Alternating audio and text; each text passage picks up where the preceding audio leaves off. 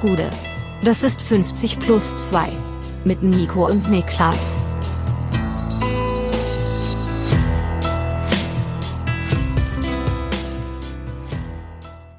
»50 plus 2 Champions League Rückblick«. Mein Name ist Nico Heimer und bei mir sitzt der Mann, der im beruflichen Umfeld alle nur mit dem Wort Mahlzeit begrüßt, Niklas Levinson. Mahlzeit. Ja! Darauf habe ich gehofft. Was geht ab? Was geht, was geht? Ähm, nicht so wahnsinnig viel. Ich genieße das Wetter. Wir Ja. alle genießen das Wetter. Haben uns kurz nochmal ausgetauscht über die, äh, die größten Lügenbarone Deutschlands, die behaupten, sie bräuchten den Herbst, sie bräuchten den Winter. Wenn das, was hier gerade in Berlin ist, wir haben jetzt gerade jetzt so vormittags 10, 11 Uhr, äh, 17, 18 Grad draußen, die Sonne scheint. ist es. Wer sagt, dass er das nicht akzeptieren würde als Baseline, drunter geht's einfach nicht. Ja. Lügt das, einfach. das Einfach muss man lügen. akzeptieren. Allerdings würde ich es auch irgendwo deckeln wollen. Weil zum Beispiel so ein Tag, wo es halt um 11 Uhr an der 30 kratzt, da weißt du halt schon, dass du, Klar dass nach du oben, kein Vergnügen wenn es hast zu viel Tag. wird, auch nicht schön. Ja, also ich bin wirklich genau da zu Hause. Wenn es nie wieder wärmer wird als 24 Grad, habe ich keine Probleme in meinem Leben. Wirklich keinen, habe ich keinen Tag irgendwelche Sorgen. Ja, ich bin ja schon jemand, ich mag die 728, muss Ja. ich schon sagen. Aber da, da, da können wir auch drüber reden. Aber wir sind uns einig, dass die, Ja, ja. Äh, dass, also die Fraktion Winter ist eine Fraktion der Lügen. Das können wir Ich schon mein, mal festhalten. Aber es ist ja okay, wenn ihr sagt, ihr genießt es auch. Die Wahrheit ist aber, ich glaube, niemand genießt das Wetter, sondern nur, dass man keinerlei Verpflichtung hat, rauszugehen, weil es eh scheiße draußen ist. Du kannst quasi deinem, deinem, äh, deinem Einsiedler-Dasein komplett gerecht werden im Winter. Ich glaube, das ist der ganz große Reiz. das kann schon sein. Äh, zwei Dinge noch. Erstens, wir beide gehen auf Tour. Und zwar gehen wir auf Bom. Tour im Juni. Champions League Finale ist am 10. Juni und ein paar Tage später, ich glaube vier Tage später, am 14. Juni, legen wir los mit unserer Tour. Karten dafür für den 35. Spieltag. Es wird ein richtig, richtig guter Saisonrückblick, den wir da machen. Die gibt es bei Eventim. Genau. Findet ihr in der Videobeschreibung im Linktree. Und ihr könnt uns hier quasi beim Lernen zusehen. Es hat nur ungefähr vier Monate gedauert, bis wir das ganz organisch am Anfang der Folge gemacht haben. Ja. Was hast du noch auf der Uhr? Ich möchte jetzt kurz mal einfach ein Unrecht anprangern. Ja. Was für eine Willkürsherrschaft, was für ein Unrechtsstaat ist PlayStation Network? Jetzt muss ich erstmal wissen, worauf das hinausläuft. Aber Also ich- erstmal ja. Ich bin ja mehrfach schon temporär gesperrt worden. Ja. Also gesperrt im Sinne von, du wirst dann ausgeschlossen von allen sozialen Funktionen. Das heißt, du kannst keine Nachrichten mehr an Ja. irgendjemanden schicken oder auch nicht mehr in eine PlayStation Party zum Beispiel passiert. mit deinen Freunden gehen. Das ist wieder passiert. Ich glaube, dass du inzwischen auf einer Liste bist, weißt du? Auf so einer, auf, einer, auf der. Der no Triggerfinger ist halt saulose mittlerweile, Ja. muss ich schon sagen.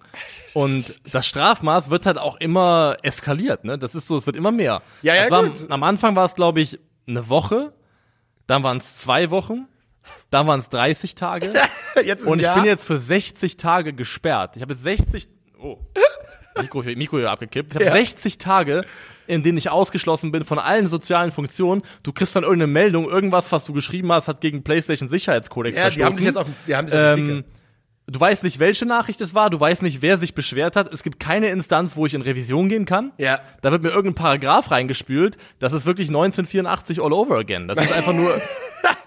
Mein, du, der PlayStation Network ist wie mein Mathelehrer fünfte Klasse. Der war in seinem letzten Jahr, dem war alles egal, alles egal. Der hat Schlüssel nach mir geworfen und hat mich konsequent Heiko genannt, warum auch immer. Und der war auch, sobald irgendwo, es, er war im Rücken zur Klasse, ist irgendwo laut, war der sich umgedreht, hat mich angeschrien. Und das ist PlayStation Network zu dir, egal was passiert. Erstmal wird Niklas gebannt für 60. Und ich habe ja was geschrieben. Ja, ja, So ist es ja nicht. Willst du sagen, was du geschrieben Ich kann, hast? kann sagen, was ich geschrieben habe. Ich habe gegen jemanden gespielt, der für meine Begriffe den Bus extrem geparkt hat, also Ja. sehr, sehr tief verteidigt und nur auf Konter gelauert. Ich habe gewonnen und habe ihm dann geschrieben, nach dem Spiel, kann man sagen, ist vielleicht etwas unangemessen und kindisch für einen 30-jährigen Mann, habe ihm geschrieben, go park the bus some more next time, you fucking weirdo. Aber ey, ganz im Ernst, also, ja. Aber ich finde, das ist so unverfänglich, der, der Teil der Beleidigung, dass ich sagen würde, Games gone soft, Alter. Man muss da noch irgendwas sagen dürfen. Ganz viele Leute Das haben, weiß ich eben nicht. Ganz viele Leute haben mittlerweile eingestellt, dass man die gar nicht mehr anschreiben Genau, kann. das, wür- das, so, so verfahre ich. Das würde ich verbieten. so verfahre das ich finde gar online, nicht, das sollte online gar nicht seit legal Tag sein in meinen eins. Augen. Das sollte Niemand gar nicht legal kann mich sein. kontaktieren. Ich finde, wenn du online spielst, Nee. musst du zulassen, dass du für dein Verhalten Nee, Digga. angegriffen werden darfst. Nee, Digga, ich werde, ich bastel dein Ass und dann bin ich, und dann bin ich wieder weg. Ich verschwinde in, am Horizont von PlayStation Network. Du wirst mich nie wieder sehen. So, so mache ich's. Ich finde das, also deswegen. Ähm, glaubst du, muss die Person dich melden, glaubst du eigentlich, damit du gebannt wirst? Das ist eine gute Frage. Ich habe mich auch schon gefragt, ob teilweise einfach gewisse Wörter triggern Ja, und weil was wenn du jetzt auslösern. fucking was auch immer Ich glaube, schreibst, hätte ja. ich fucking nicht geschrieben, wäre ich durchgekommen. Ich Ja. glaube, vielleicht ist es nur das, weil PSN ist bestimmt hier amerikanisch, die, äh, wird die alles zensiert. Wo, wo, also die für die Fluchen das Schlimmste von der Welt ist. Ähm, kann gut sein, dass es daran liegt. Kann da, aber ja, ich finde PSN ist in der Art und Weise, wie es verfährt, dass ich da nirgendwo hingehen kann, weil es gibt jetzt kein, es gibt jetzt keinen Den Haag für mich oder sowas Nee. oder kein, ähm, Kein PlayStation-Gerichtshof. oder ja, also ich kann nicht nach Karlsruhe ziehen, also Ja. wo soll ich hingehen? Internationale Gaming-Gerichtshof. ja, den, den, der IGG äh, ist ja noch in der, ist ja noch in der Gründungsphase aktuell. Ja. Kannst ja vielleicht erster Vorsitzender werden, erster Richter, ehrenamtlicher Richter da. ja, also wenn ihr am IGG arbeiten wollt, ähm, meldet euch bei uns auf jeden Fall. Äh, wir richten ihn ein. Und ähm, jetzt gehen wir rein in diese Champions League Woche, die mit Real Madrid gegen Manchester City am Dienstagabend losging. Ähm, das Spiel endet 1 zu 1 und ähm, was man mal vorneweg festhalten kann, ist eine absurde Qualität an Spielern, die da auf dem Rasen stehen. Auf beiden Seiten. Ja. In, in Szene gesetzt auf unterschiedliche Art und Weise, aber beide Mannschaften auf ihre ganz eigentümliche Art haben da mit einer Qualität gespielt, wie sie im europäischen Spitzenfußball eben sehr, sehr rar ist. Also ich habe zwei eine- Spieler, die ich nicht in, auf, auf in, insgesamt vielleicht Carvajal und Walker nicht mehr, die ich nicht zum erweiterten Weltklassekreis zählen würde. Akanji kann man drüber reden, Ederson vielleicht auch, aber insgesamt will ich nur sagen, eine brutale Qualität. ist es komplett. Und ich finde, dieses Spiel hat eigentlich Pep Guardiola im Anschluss mit einem Satz sehr, sehr gut zusammengefasst. Hat gesagt, als wir besser waren, haben sie getroffen, als sie besser waren, haben wir getroffen. Ja, das stimmt. Denn es war schon so, dass ähm, Real dieses Führungstour so ein bisschen eher tendenziell in das Momentum von City reingemacht Ja. hat, die zu dem Zeitpunkt auch schon nach einer Viertelstunde, glaube ich, von Haaland den einzigen guten Haaland-Abschluss hatten, Ja. weil er hat, ist sonst Haaland kein gutes Spiel. also kein gutes Spiel, aber er ist auch von Alaba und Rüdiger quasi in Doppeldeckung genommen worden. Was und Rüdiger, ihn Rüdiger gemacht hat mit ihm phasenweise, das war wirklich grenzt an, an Fußballterrorismus. Rüdiger er ist halt der. Master of Shithousery. Ja. So wie es irgendwie den Master of Ceremony gibt, ist es der Master Ja. of Shithousery. Der zieht wirklich mit Anpfiff in deinen Kopf ein. Ähm, und hat es auch bei Haaland so gemacht. Aber du sagst es, weil die ersten äh, 25, 30 Minuten bis zu bis kurz vor dem Tor in der 36. Minute durch Vinicius Junior ist City komplett am Drücker. Ist die Mannschaft, die den Ball laufen lässt und man hat eher das Gefühl, dass Real ähm, da aufpassen muss, dass es nicht komplett dahin geht. Und dann übernehmen sie so ein bisschen, bisschen das Ja, Kommando. also ich will's und auch nicht so extrem sofort. formulieren, muss ich sagen. Die ersten 30? City ist die drückende Mannschaft, aber ich finde, sie sind, die haben, sie haben viel vom Ball, aber es ist halt nicht so, dass sie sich eine hochkarätige Chance nach der anderen rausgespielt Nö, haben. Die meisten aber- Abschlüsse waren ja so zweite Reihe Dinger. Aber die ersten 30 Minuten waren für Real-Fans, glaube ich, schon beängstigend, weil der Ballbesitz war irgendwie bei, bei 65 Prozent. Real hatte keinen Angriff bis dahin. Ähm, dann aber ab der 30. warum auch immer, vor dem Tor, das ist mir auch wichtig zu sagen, schon vor dem Tor kommt Real dann mehr. Und ähm, wir haben sie auch im Stream begleitet und übernimmt so ein bisschen das Heft des Handelns. Und sie spielt natürlich das ganz anders, greift natürlich viel direkter, viel schneller an als äh, Manchester City und treffen so auch über einen schnellen Angriff und einen unglaublichen Abschluss von Vinicius Junior. der generell in einen, auf ein Level mittlerweile angestiegen ist an, an Format, wo man sagen muss, Vinicius Junior ist wahrscheinlich einer der zehn besten Spieler der Welt. Ist auf jeden Fall Weltklasse. Also das Definitiv. ist wirklich ähm, Wahnsinn, was der für eine Kurve genommen hat. Und ja auch in der Champions League immer wieder. Ne? Beim 5-1 gegen Liverpool war er ja auch der beste oder Ja. 5-2 der beste, der beste Realspieler. Also ja, Also er hat brutal. eigentlich also bisher in der Königsklasse reihenweise Rechtsverteidiger aufgefressen. Ja. Kai Walker ist so der erste, der ihm so ein bisschen Einhalt gebieten konnte und da wirklich auch ihm Paroli geboten hat. Sie haben sich auch nach dem Spiel fand ich sehr sehr schön, haben sich beide abgeklatscht und so ein bisschen auch Respekt gezollt für die jeweils erbrachte Leistung. Aber Vinicius, der Abschluss ist fantastisch und ich finde auch das Tor ist ähm, extrem gut gespielt. Es ist dieser Moment, wo Kamavinga aus der Linksverteidigerposition heraus auf Modric spielt, der den Ball in den Raum ablegt und dann eben bringt Kamavinga eben das Tempo mit und läuft durch und überbrückt dann eben den Raum extrem schnell. Ähm, das ist ja so ein bisschen, also wir haben ja im Vorfeld des Spiels darüber gesprochen, dass hier quasi Man City mit äh, all dem Geld und all der Taktik gegen die Kraft der Freundschaft spielt. das ist ja so ein bisschen, aber das, man darf, man muss vorsichtig sein, weil das liest man hier und da immer noch. Man muss vorsichtig sein, so zu, so zu tun, als ob das, was Ancelotti da anbieten würde, taktisch, als ob das simpel wäre, als ob es einfach wäre. Also gegen den Ball ist es so komplex und so gut organisiert. Ähm, da würde ich auch. Im Angriff ist es schon manchmal ein bisschen Freestyle dabei. Weil sie also die Qualität ihrer Spieler verlassen. Aber es ist gewollter Freestyle. Genau, weil die- genau weil die es ist Spieler so gewollter sind. Freestyle. Und die Dinge, die passieren, die, also es ist gewollter Freestyle, aber innerhalb dieses Freestyles sind es trotzdem Muster und Stilmittel, die wir kennen.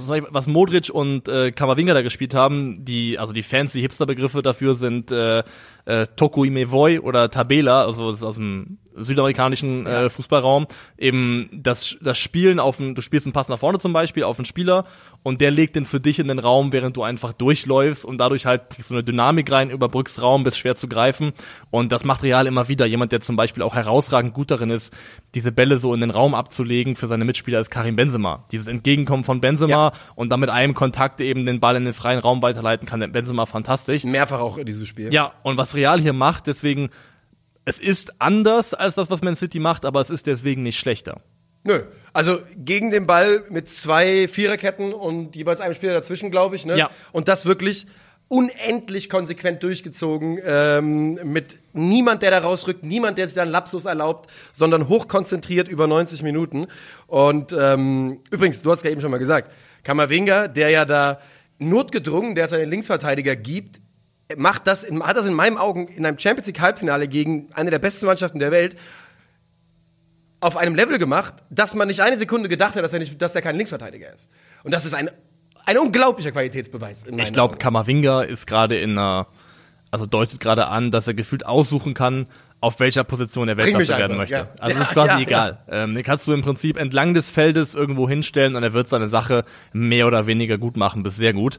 Und du hast schon die Ordnung von, äh, von Real Madrid gegen den Ball angesprochen, das Doppeln von Haaland über die Innenverteidiger und ganz interessant auch ein Ancelotti-Zitat von nach Spiel. Wir haben uns nicht auf Haaland konzentriert. Modric, Valverde und Kroos haben es sehr gut gemacht. Ihre Aufgabe war, ähm, dafür zu sorgen, dass Gündogan und De Bruyne nicht die Bälle zwischen den Linien erhalten können. Und genau das ist über weite Strecken tatsächlich sehr, sehr gut gelungen.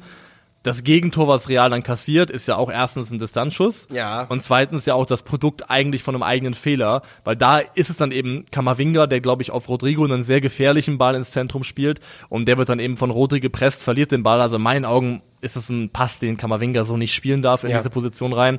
Und dann wird Real halt so ein bisschen außerhalb der eigenen Ordnung erwischt. Aber grundsätzlich, wenn sie sich staffeln konnten, Dann war sortiert das- waren, dann war das sehr, sehr gut.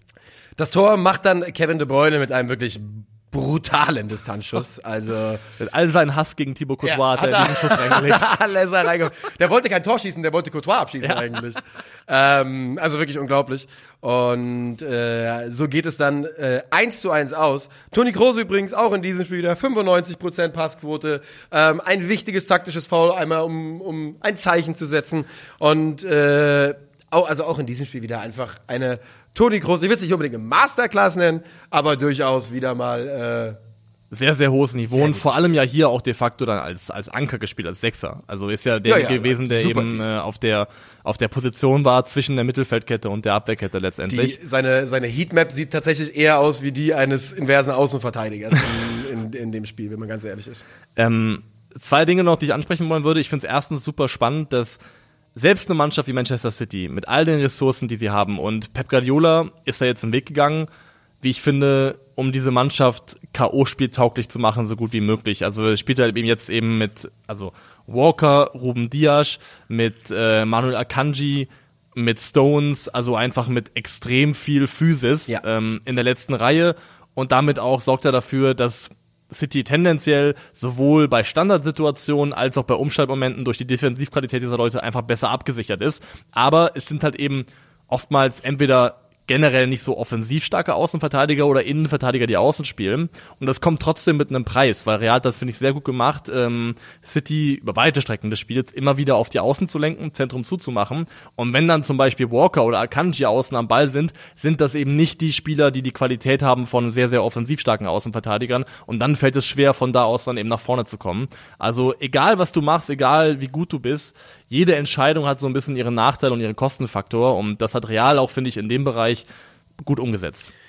Insgesamt ist es dann, wenn man sich da irgendwie festlegen muss, doch vielleicht, ja, wobei, ich würde nicht sagen, dass City besser war. Sie hatten eine, eine optische Überlegenheit, aber wenn man so auf die Chancen guckt, war es jetzt auch nicht so, dass man, dass man da unbedingt sagen müsste, ganz im Gegenteil. Ederson hatte ja auch zwei gute Paraden hinten raus. Benzema, noch, auch Benzema ordentlich, ja. Kopfball, Benzema ein guter Abschluss. Ähm, Ein, ein Schuss aus der Distanz von, was? Nee, weil Werde war drüber, aber einen ja, hat ich er, weiß, welchen du meinst. Ja, hat er rüber den. Schützen nicht mehr äh, zusammen, wer es war, aber Also Real hatte durchaus seine Chancen, hat die nicht genutzt und jetzt geht's also dann zum Rückspiel nach Manchester.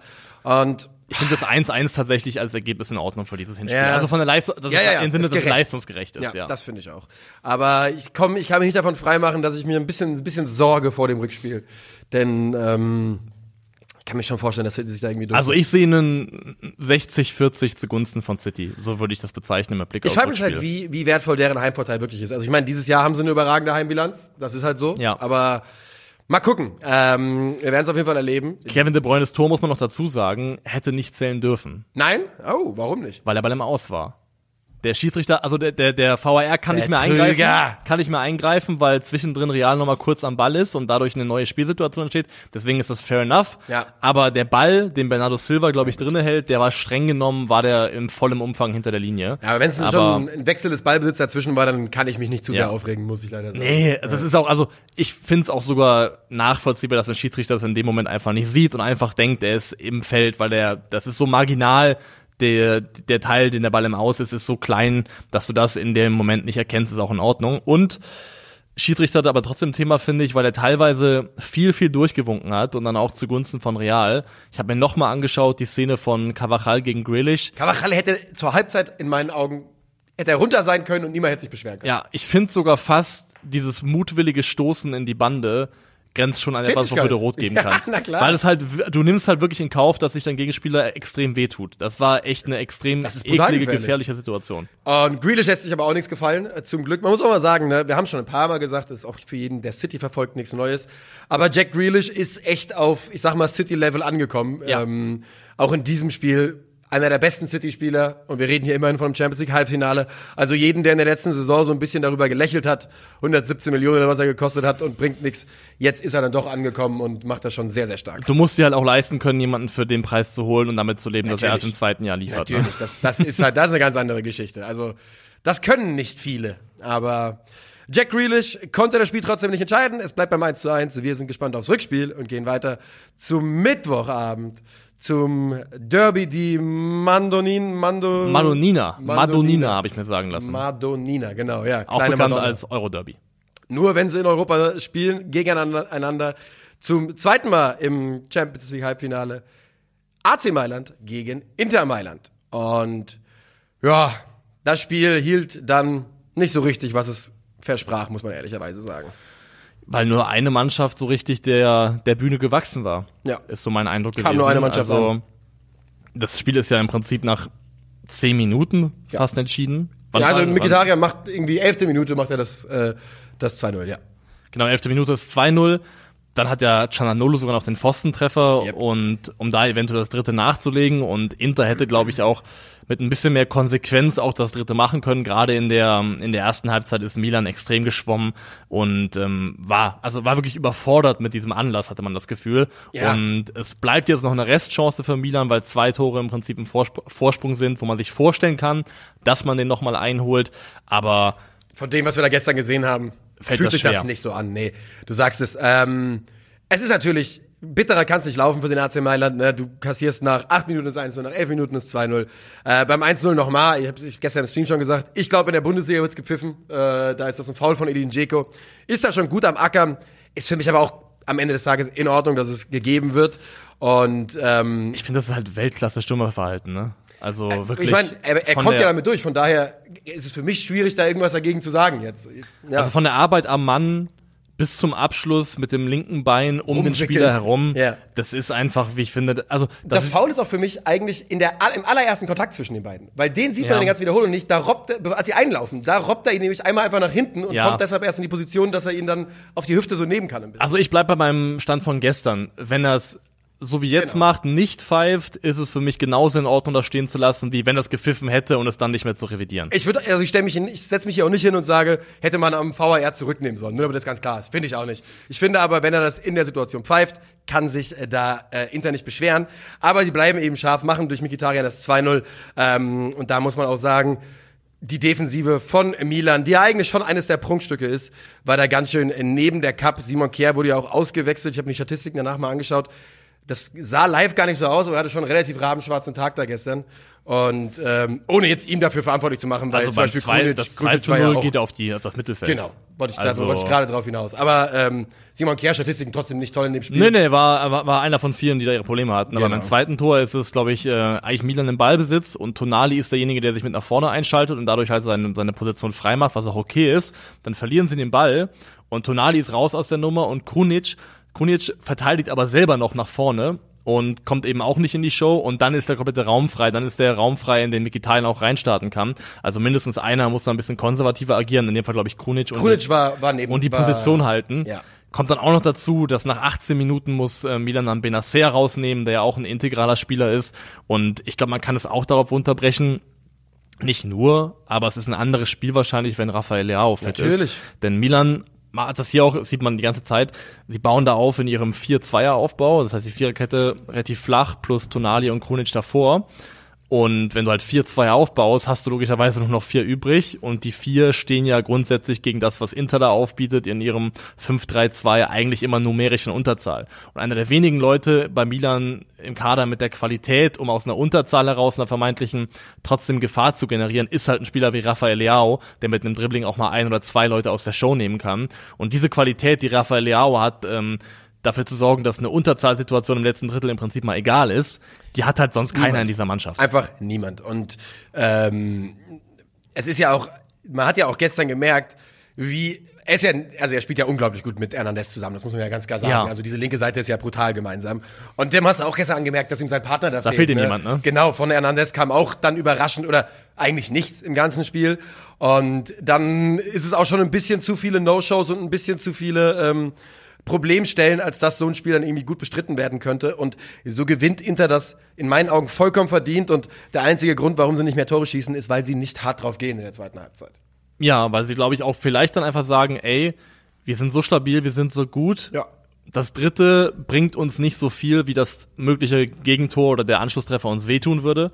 Wir vertrauen darauf, dass wir dann mit der Heimspielkulisse im Rückspiel bei einem 2-0 Vorsprung das äh, über die Zeit bringen können. Und das ist auch Er hat ja auch, er hat ja auch so gewechselt, als wäre er damit zufrieden, in meinen Augen. Ja. Ja. Weil er hat einige der besten Spieler in diesem Spiel in der, zwischen der 60. und 75. rausgenommen. Mhm. Und da finde ich, klang für mich quasi mit, man ist, es ist okay, wo wir stehen mit diesem Ergebnis. Wir trauen uns hier auch zu, das Ding easy nach Hause zu schaukeln. Und da muss kein drittes mehr fallen.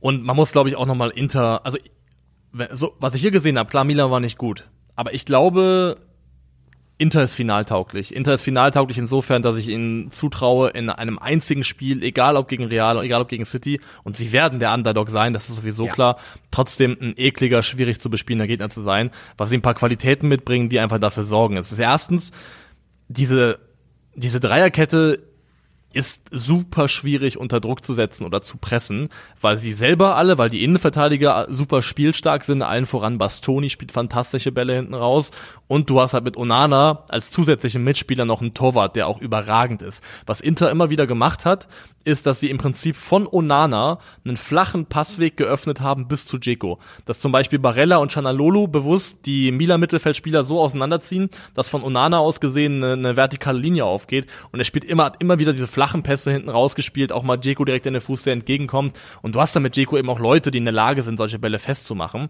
Also die, also Inter ist sehr, sehr pressingresistent, finde ich, im Aufbau und einfach super kompakt auch gegen den Ball. Also Inter ist extrem gut darin auch hier gewesen, Zentrum zuzumachen, Geg- Gegner auf Außen zu lenken und dann haben sie halt ihre Außenverteidiger Dumfries und ähm, die Marco, die immer wieder auf die Außenverteidiger vom Gegner sofort draufschieben, sobald die angespielt werden. Also Inter hat hier auch wirklich Milan sehr, sehr wenig Luft zum Atmen gegeben. Und was Inter auch hat, ist den Prototyp italienischer Europaschreck. Ähm, Im Sinne von, wir, Henrik Mkhitaryan ist was, 34? 34. Edin Dzeko ist 37. Acerbi muss doch inzwischen auch 35 sein. Äh, wie alt ist Matteo Damian? Auch Mitte 30, würde ich behaupten. 33. 33, ja. Sieht immer noch sehr, sehr jung aus, Damian, aber er ist auch schon 33. Ja, aber weißt du, es ist diese doch eine relativ erfahrene alte Mannschaft, genau wie man es kennt von, äh, von den großen Erfolgen italienischer Mannschaften ähm, im Europapokal. Und ja, also na, für mich war ja, ich war ja pro Milan in diesem Spiel. Ich bin auch im Rückspiel natürlich pro Milan. Aber ich kann auch komplett damit leben, wenn Inter ins Finale einzieht. Und nach dem Spiel gestern würde ich mich dir da anschließen und sagen, gefühlt ist Inter ganz klar die Mannschaft, die eher in der Lage ist, in einem einzelnen Spiel einer anderen Topmannschaft das Leben schwer zu machen. Genau, und wir werden ja zuerst rausfinden, Vermute, dass das Rückspiel dann zuerst Mailand ist? Stimmt, ja. Das heißt, äh, für mich ist so ein bisschen die Frage, wen wünsche ich mir als Airbag gegen Manchester City? Also auf wen möchte ich zurückfallen, wenn Real das nicht schaffen sollte? Wer, und dann ist Ja, es für mich Inter. ganz klar Inter, weil Inter ist, glaube ich, im Zweifelsfall die Mannschaft, die eben genau über die Mittel verfügt, um City in einem Spiel, wenn alles gut läuft, so muss man es klar sagen, weil City wird da klarer Favorit sein, wenn Genau. es so kommen sollte, trotzdem sie eventuell ärgern und auch schlagen zu können. Und ey, wie geil wär's, wenn Edin Dzeko, haben wir gestern das nicht schon drüber gesprochen, 14 Jahre, nachdem er mit Wolfsburg deutscher Gemeister geworden ist, 14 Jahre später, wie absurd das ist, in 14 Jahren kann eine ganze Karriere vergehen, Ja. ähm, Viele Karrieren laufen kürzer als 14 laufen Jahre, kürzer ja. als 14 Jahre, 14 Jahre später mit Inter eventuell die Champions League zu gewinnen. Ja, das müssen wir nicht drüber reden. Das wäre ganz, ganz wunderbar. Ähm, und es wäre auch für, für Inter natürlich, glaube ich, also keine Ahnung. Ich glaube nicht, dass Anfang der Saison bei Inter jemand darüber geredet hat, na, gewinnen wir dieses Jahr vielleicht die Champions League. da bin ich relativ, relativ stark von überzeugt, dass dieses Gesprächsthema nicht aufgekommen ist.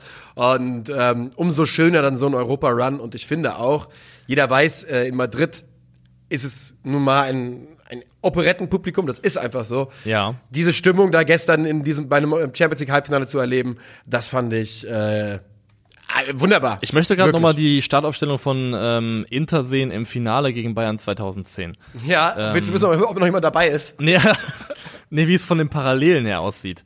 Äh, vielleicht, von, also alterstechnisch. So ein bisschen Diego Milito, der ja der Mann des Finals war, kann man ja sagen. Die ging sogar noch. Die früheren Milan-Teams waren immer alt, meine ich. Aber hier, also, Milito war damals, glaube ich, auch schon alt. Ähm, ich gucke hier auf einen Walter Samuel und Lucio in Verteidigung, die auch, Eto'o auch schon über seinem Etova, Zanetti. Zanetti, ja, okay. Also ich glaube, es war auch schon eine ziemliche Veteranentruppe. Also so ein bisschen ist es vielleicht auch derselbe, Ja. dieselbe Lucio. Mischung, derselbe Bausatz, mit dem äh, Inter das schon mal gelungen ist, weil ich habe damals, als Mourinho losgelegt hat, in der so Saison ist auch keiner davon ausgegangen, dass sie das Triple holen. Und dann gab es eben diese Mourinho Masterclass mit dem 3 zu 1 gegen Barcelona, gegen Pep Guardiola. Also warum soll nicht Simone Inzaghi ähm, 13 Jahre später dasselbe gelingen? Ja, also unsere Sympathien sind klar verteilt, da müssen wir nicht drüber reden. Wir äh, wünschen es uns, aber erstmal wünschen wir uns natürlich, dass Real Madrid sich irgendwie durchsetzt. Haben wir noch was zu diesem Spiel? Ich glaube nicht. Okay, dann beenden wir das Thema Champions League Spieltag. Und gehen nach München. Ja, wir gehen nach München, denn äh, München ist aktuell die Stadt, die niemals schläft, zumindest in Bezug auf Fußballnachrichten. Irgendwas ist immer los. Wer ist eigentlich original? Das ist Frankfurt, oder? Die Stadt, die niemals schläft. New York, New York, oder? Ach stimmt, das City, wenn Ja. never, never sleeps, Ja. ja. Ja, ja, ich würde sagen, das ist New York City, Baby. Also eine der wenigen Sachen, die Frankfurt nicht erfunden hat. Also, die Geschichte, dass Frankfurt alles erfunden hat, ist eine weitere Sache, die nicht in Frankfurt erfunden worden ist. Ja, FC Bayern, genauer gesagt Thomas Müller, denn da hat die Sportbild berichtet, dass Thomas Müller bis, also er möchte sehr, sehr gerne bis 2024 auf Top-Niveau spielen. Die Betonung liegt aber eben auf Spielen und sei dafür gegebenenfalls bereit, im Sommer darüber nachzudenken, den Verein zu verlassen und wird jetzt wohl beobachten, würde angeblich jetzt beobachten, wie er jetzt im Saisonendspurt zum Einsatz kommt und gegebenenfalls sogar proaktiv auf die Vereinsführung zugehen, um äh, dann etwaige Schritte einzuleiten. Und unter anderem war die Rede davon, dass er sich sogar einen Wechsel innerhalb der Bundesliga vorstellen könnte. Wir, haben, wir beide haben gestern kurz auf irgendwas, auf Camera, auf Aufzeichnung darüber gesprochen und mussten einfach lachen über die Meldung. Wir mussten einfach darüber lachen. Vor allem mit dem Dieser Bundesliga-Teil. Bundesliga-Wechsel ist wirklich an Absurdität, die sie, was heißt, glaube ich, kommt ja von der Sportbild, glaube ich, die Meldung, ne? Ja, Also komm. ich glaube, made by CF. Ja, wahrscheinlich. Also, also wirklich, wo soll er denn spielen? Was, was denkt ihr denn? Denkt ihr, Thomas Müller kackt, Entschuldigung, kackt 13 Jahre lang äh, Dortmund bei jeder Gelegenheit irgendwie vor die Tür oder vors Tor und wechselt dann zum BVB für eine Saison? Also, es ist äh, ein Blödsinn. Er würde sich ja, glaube ich, auch, also nicht ganz, aber er würde Er sich schon, sich so ins Fleisch schneiden. also so Bayern. krass sein, also sein Legendenstatus, der, wenn er gehen wird, als One-Club-Man irgendwann einer der größten sein wird, diesen diesem Club gibt, in der Clubgeschichte gab, so viel kaputt machen damit, auch nur für eine Saison zum BVB zu gehen. Also ich halte es wirklich für aus, und unterhalb des BVB muss man ja auch mal ehrlich sein, wer soll es sonst sein? Ja, es gibt Thomas ja Müller sagt jetzt nicht, weißt du was, ein Jahr Gladbach, da hätte ich jetzt Bock drauf. Also, Ha, ho, hey. Müller an die Spree. Also, ein Wahnsinn. Und, also, das, ist ja so. Wir haben ja letzte Woche schon kurz drüber Oh, Das war ein geredet. Episodentitel. Ha, ho, he, Müller an die Spree. Ja, den nehmen wir mit, oder? ähm, es ist ja so, dass wir haben in der letzten Woche schon mal, oder am Montag habe ich schon kurz drüber geredet, weil ich so lustig fand, dass ähm, Sky diesen Müller-Abgesang so Tuchel anheften wollte. Ja. Und das Thema geht also weiter. Ich persönlich gehe 100% davon aus, dass Thomas Müller nächste Saison bei FC Bayern spielt. Ähm, und ich glaube, dass Thomas Müller hohe sportliche Ambitionen hat, die vielleicht dann schwierig damit zu vereinen sind, dass er selbst inzwischen halt 33 ist, äh, dieses Jahr noch 34 wird, nicht mehr ganz auf der Höhe seines Schaffens ist. Das kann ich mir alles vorstellen. Aber Thomas Müller ist auch als mit dem mit diesem Ehrgeiz und mit dem, was er verkörpert, ist er so wichtig für den FC Bayern München.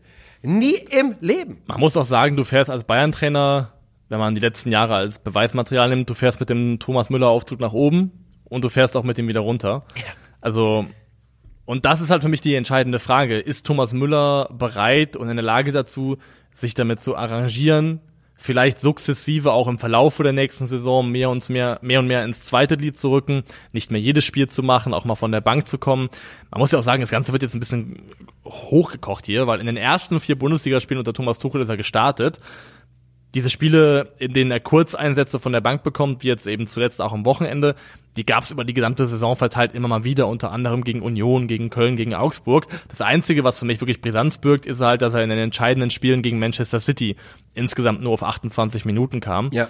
Aber Aber ich finde, wenn ich da überlege, wie er mit Thomas Tuchel gemeinsam gecoacht hat an der Seitenlinie, ich sehe da kein Problem. Und ich glaube, wenn du Du hast vollkommen recht mit dem, was du gesagt hast, man mit dem Thomas Müller Aufzug und der Frage, ob man Thomas Müller quasi jetzt ähm, überzeugt davon bekommt, ins zweite Glied zu rücken, ein klein wenig. Es gab keinen besseren Zeitpunkt in den letzten fünf Jahren. Das ist halt einfach, aber auch weil Zeit halt nach vorne läuft, ne, und er älter wird und nicht jünger. Aber vor allem, es gibt keinen besseren Trainer in den letzten Jahren beim FC Bayern, für den er das, glaube ich, machen würde. Ist mein Bauchgefühl. ja, Ja. Ja. Ich glaube, basierend auf was? Weil ich glaube, dass äh, Thomas Tuchel ein Trainer ist, der, also, Nagelsmann, Müller, das war nichts, oder? Ich glaube, da gab es kein, kein Nee. allzu gutes Be- Verhältnis. Aber das gab's ja auch schon bei Kovac und Müller nicht. Genau, genau. Aber vor Nagelsmann, muss man halt fairerweise sagen, ist Thomas Müller auch noch irgendwie altersmäßig, fußballmäßig auf dem Peak seiner, seines Schaffens. Ja. Ist also 31, das heißt, davor kannst du alles vergessen. Und Thomas Tuchel ist halt jetzt ein charakterlich starker, gefestigter Trainer, der ganz klar volle Rückendeckung vom Verein hat. Ganz klar. Und deshalb glaube ich, dass du Auch die weil der Gesamt Verein sich nichts anderes erlauben kann. Genau. Und deshalb glaube ich, dass die Gesamtgemengelage so gut dafür ist, Thomas Müller ein bisschen zu entmachten, wie noch nie beim FC Bayern München. Ja, und entmachten finde ich tatsächlich ein wichtiges Wort, weil ich finde schon, dass Thomas Müller vielleicht auch in den letzten fünf, sechs Jahren hier und da mal einen Einfluss genossen hat, der ein Tick zu groß gewesen ist. Bin ich weil komplett bei dir. Es war gefühlt immer so, sobald Thomas Müller mal sportlich, ob das berechtigt war oder nicht, aber sportlich auch nur ein bisschen angezweifelt worden ist, ein bisschen aus der, aus der vordersten Linie rausgenommen wurde, sofort war das ein riesengroßes mediales Thema. Hat, hat sofort ein Grundrauschen entstanden. Müller war sofort immer eine große Diskussion. Und ich bin echt gespannt darauf, wenn es so kommen sollte, wie das Ganze moderiert wird. Wer weiß. Thomas Müller traue ich auch prinzipiell zu, plötzlich in der nächsten Saison nochmal 10 und 10 aufzulegen. Ah, natürlich. Um eine fantastische Saison Ja, zu spielen. ja. Ähm, aber ja, wenn es so kommen sollte, dann bin ich wirklich gespannt, wie Thomas, Thomas Tuchel in dem Fall das dann äh, weg und abmoderiert. Ich meine, Nico Kovac hat ja über ihn gesagt, wenn Not am Mann sein sollte, wird auch er seine Minuten bekommen. Und ich glaube, zwei Wochen später war er aus dem Amt ungefähr, Nico Kovac. Also, ähm, ja. Aber wie gesagt, Also auch selten dumm, muss man sagen. natürlich. Thomas Tuchel, äh, Thomas Tuchel, äh, Thomas Müller ist seit 23 Jahren beim FC Bayern München. Und ich glaube, er weiß ganz genau, was er an ihm hat. Der FC Bayern weiß ganz genau, was sie an ihm haben. Und auch mit den negativen Aspekten, die du gerade angesprochen hast. Und ich glaube, die Bayern sind bei, weißt du, Groß ist gegangen, okay. Alaba ist gegangen, alles fein. Schweinsteiger zu Manchester hat nicht mehr reingepasst, auch in Ordnung.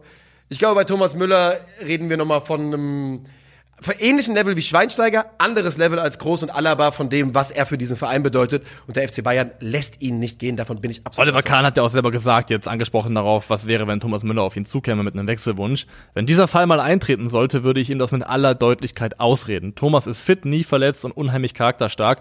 Er ist für das ganze Gebilde unheimlich wichtig. Ich bin mir sicher, Thomas wird noch sehr viele Spiele für uns machen. Also, ich glaube auch, dass der Verein es quasi, also, es sei denn, Thomas Müller drängt wirklich mit allem, was er hat, darauf, dann wird man ihn nicht gehen lassen. Aber, ja. Und dann, also, wo kann man sich, man kann sich Thomas Müller wirklich überhaupt nicht irgendwo anders So vorstellen. schwierig, Ja. irgendwie ein anderes Trikot am Körper von Thomas Müller zu Es sehen. könnte auch so schief gehen. Dann mit 33 nochmal eine andere Liga, aber davon würde ich stark ausgehen. Und Thomas Müller, du, sag, ah, du hast vorhin gesagt, will auf Top-Niveau spielen, das heißt, er würde in eine Top-Liga wechseln. Ah, das ist das Die einzige Liga, die ich mir gut vorstellen könnte, glaube ich, wo Thomas Müller nochmal eine gute Zeit hätte, wäre in der Serie A. Ich hätte sogar gedacht, in der richtigen äh, Serie A ja, die andere in der richtigen, im richtigen Team La Liga, kann ich mir auch noch vorstellen. Aber wer soll das sein außer Real und Barca? Das ist halt die, ja, niemand. und die nehmen ihn ja nicht. Nö, da, das- da haben wir keinen Bedarf mehr danach. Glaube ich nicht, aber vom, von der Liga wird's passen. Serie A natürlich so als die, wir haben es ja gerade eben schon mal Ja. äh, aufgemalt, die, ich sag, ich, ohne es äh, despektierlich zu meinen, so ein bisschen die Rentnerliga in, in Europa. Die haben noch, also die, die Italiener haben noch einen wertschätzenderen Umgang mit der alternden Bevölkerung. Da haben sie ja ist, äh, eh. Der Respekt im, vor dem Alter. Auch im Familienverbund. Ne? Ja? In Italien ist es viel mehr gang und gäbe in, wie sagt man, mehr Generationenhaushalten Ja. zu leben. Also, nehmt euch ein Vorbild an Italien und schickt Thomas Müller hin oder so ähnlich. Ähm, ja, es ist, es ist auf jeden Fall, es ist auf jeden Fall interessant. Müller hat ja auch selber im Prinzip schon, als er einen Instagram-Post gemacht mit irgendeinem Pferd von ihm, wo er geschrieben hat, wenn du Zeitung lesen könntest. Ähm, Im Endeffekt, das ist, glaube ich, am Ende ein Sturm im Wasserglas. Ich glaube Viel, viel spannender finde ich das, wo ich jetzt uns hinleiten möchte. Yes. Nämlich, das ist, glaube ich, vom, von Journalisten des Münchner Merkurs berichtet worden, Mhm. unter anderem auf Twitter habe ich es gelesen. Äh, Joshua Kimmich und dass Kimmich wohl für Real Madrid 2024 eine ernsthafte Option fürs Mittelfeld sein soll, wenn man davon ausgeht, dass 2024 dann auch die Ära Toni Kroos Schrägstrich Luka Modric bei Real zu Ende geht, dass Kimmich jemand wäre, den sie im Visier haben, weil sie ihrem dann wahrscheinlich immer noch zwar sehr, sehr begabten, aber immer noch sehr, sehr jungen Mittelfeld, man nehme, man stellt sich mal vor, die holen noch Bellingham, da hast du halt Bellingham, Chouameni, Kamavinga, immer noch auch noch Valverde, also sehr, sehr viel Qualität, aber eben auch sehr, sehr wenig Erfahrung und Alter. Und dass dann eben Kimmich tatsächlich wohl Der für Real Madrid eine Option werden könnte. Jawohl. Die Situation ist aber die, dass, ähm, das hast du ja schon gesagt, Kimmich hat Vertrag bis 2025. Er soll Real schon quasi zu verstehen gegeben haben, dass es diesen Sommer auf gar keinen Fall irgendwas gibt. Und mein, oder was, ich auch, was man ja auch gelesen hat, ist, ähm, wenn ein Deal mit Bayern nicht zustande kommt, wird ein Transfer zu Real Madrid zur Option. Es klingt also erstmal so, als sei für Kimmich der FC Bayern München die erste Option. Aber, also, ich sehe den Fit Kimmich und Real Madrid auf jeden Fall. 100 Prozent. Also, das ist ein Real Madrid von der DNA. Deswegen ist er ja so ein guter Bayern-Spieler und Anführer, weil er und Real Madrid und Bayern haben da eben viel gemeinsam, was so die DNA betrifft, die Club-DNA. Und klar, in diesem Sommer müssen wir nicht drüber reden, aber es geht ja auch darum, Vertrag bis 2025, wenn er nicht vorher verlängern sollte, hat er im Sommer 24 noch ein Jahr Restvertrag. Es ist dann wahrscheinlich Bayers, Bayerns letzte Chance, noch eine vernünftige Ablöse für den Spieler zu generieren. Und dann könnte diese, diese Tür eben aufgehen für Real Madrid. Und das Ding ist halt bei Kimmich, der Pfad des Erfolgs beim FC Bayern, der ist so ausgetreten, der ist so ausgelatscht, dass wenn du deine eigenen Spuren hinzufügen möchtest, kannst du es eigentlich nur machen über Champions League Titel.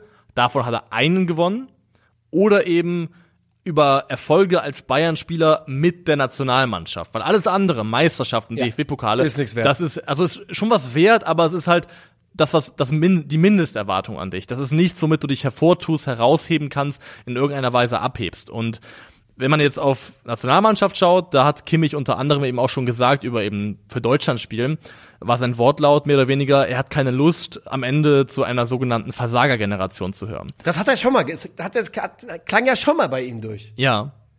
Und wenn er das schon über Deutschland sagt, über Nationalmannschaft, dann kann ich mir auch vorstellen, dass der Gedanke von ihm oder für ihn nicht so weit ist, sich zu fragen, kann ich hier beim FC Bayern gerade aus meiner Karriere wirklich alles rausholen, was potenziell drinne wäre an Titeln und dann in der Folge auch an Anerkennung sowohl national als auch international. Ich meine, Joshua Kimmich hat alles gewonnen, was es im Clubfußball gibt.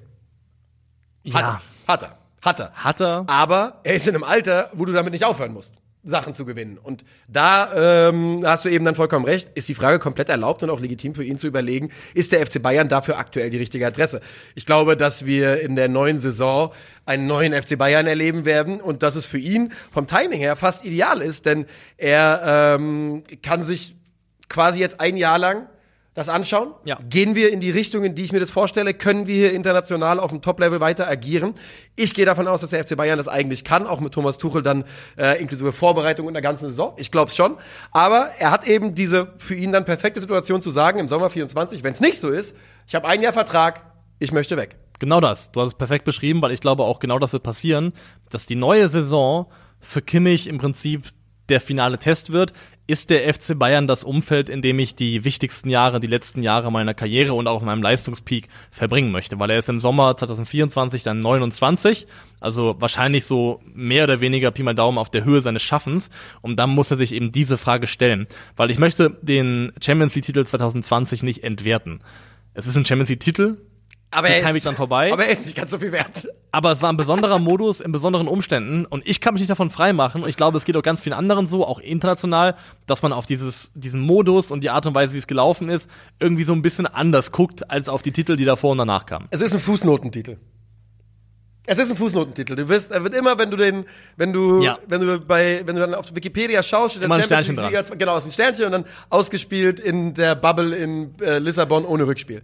Ähm, Und genau von diesem Champions League Sieg darf man sich halt keinen Sand in die Augen streuen lassen, denn Fakt ist, Bayern in den letzten fünf Jahren nur ein einziges Mal übers Viertelfinale in der Champions League hinausgekommen und das war eben in dieser besonderen Saison 2020. Ansonsten dreimal im Viertelfinale ausgeschieden, Villarreal, PSG und City und dann einmal im Achtelfinale unter Kovac gegen Liverpool. Wenn man das vergleicht mit den Bayern von Finaleinzug 2010 unter Louis van Gaal bis Ende Guardiola, Da war jedes in, Jahr Halbfinale, Da waren ne? sie in sieben Jahren dreimal im Finale, dreimal im Halbfinale. Ja, ja. Und wenn du fünfmal in Folge, das, also von fünfmal, das nur einmal schaffst, überhaupt bis ins Halbfinale zu kommen oder weiter, dann ist es irgendwann auch kein Pech mehr. Klar, hast du schwierige Gegner gehabt, aber Villarreal musst du schlagen und ich finde, der FC Bayern muss eigentlich grundsätzlich sowieso einen Anspruch haben, auch PSG schlagen zu können, auch City schlagen zu können. Und also zumindest immer in der Position zu sein, dass man sich auf Augenhöhe mit den wie dann ein Spiel ausgeht, ist eine andere Frage. Ja. Aber man muss mit diesen Clubs immer auf Augenhöhe agieren. Das muss FC Bayerns Ziel und vier von fünf Mal spätestens Viertelfinal aus, finde ich, ist dann einfach ein bisschen wenig. Ja, das ist es definitiv. Und äh,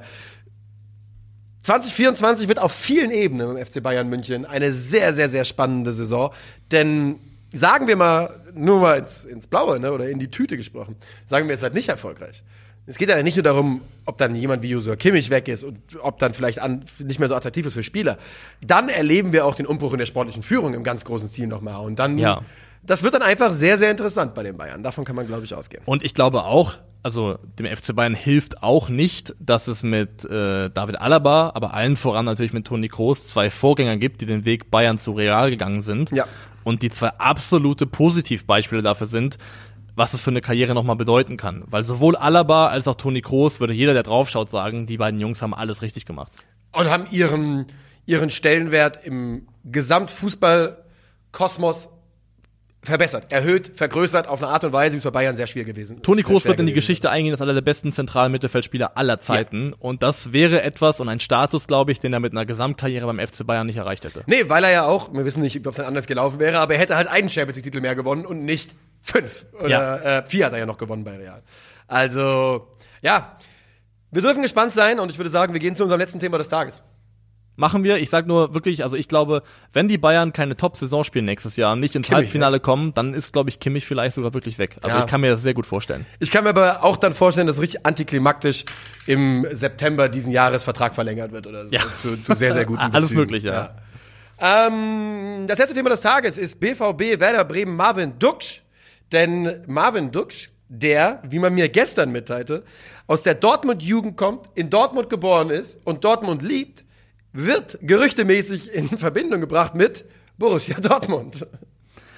Und äh, das kommt nicht von ungefähr. Also Es kommt erstmal daher, dass Marvin Duksch natürlich auch sportlich in einer Art und Weise abgeliefert hat, die ihn attraktiv macht für Vereine von unter anderem Kaliber BVB. Mit zwölf Toren und fünf Vorlagen stand jetzt in der Bundesliga.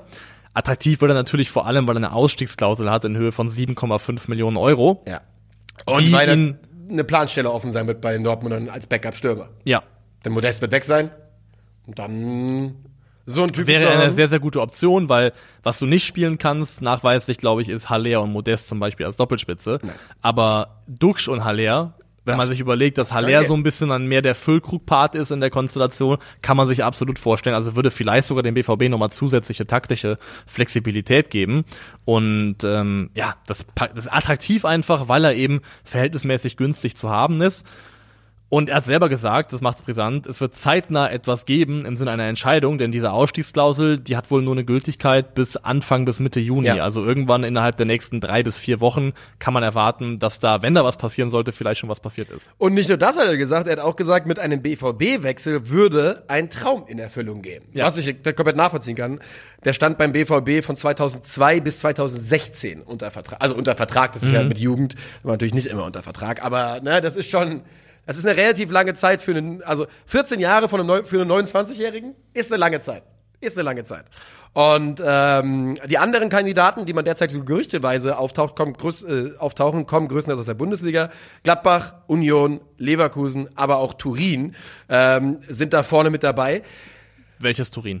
FC. Okay. Ja, ähm, aber ich glaube, wenn wenn der BVB sich dafür entscheidet und ernst machen würde bei Duxch, ich glaube, dann ist, dann sagt Marvin Duxch, alles klar, wo muss ich, wo muss ich unterschreiben? Da gibt's keine Zweifel für ihn, Ja. glaube ich. Da gehe ich fest von aus. Und da, glaube ich, lebt er auch damit, mit dem Wissen, dass wenn alle fit und gesund sind, dass er eben die, die zweite Lösung ist, die zweite Option im Sturm, jemand, der von der Bank kommen wird oder eben mal reinrotiert in englischen Wochen, um dann anderen Leuten Pause zu geben.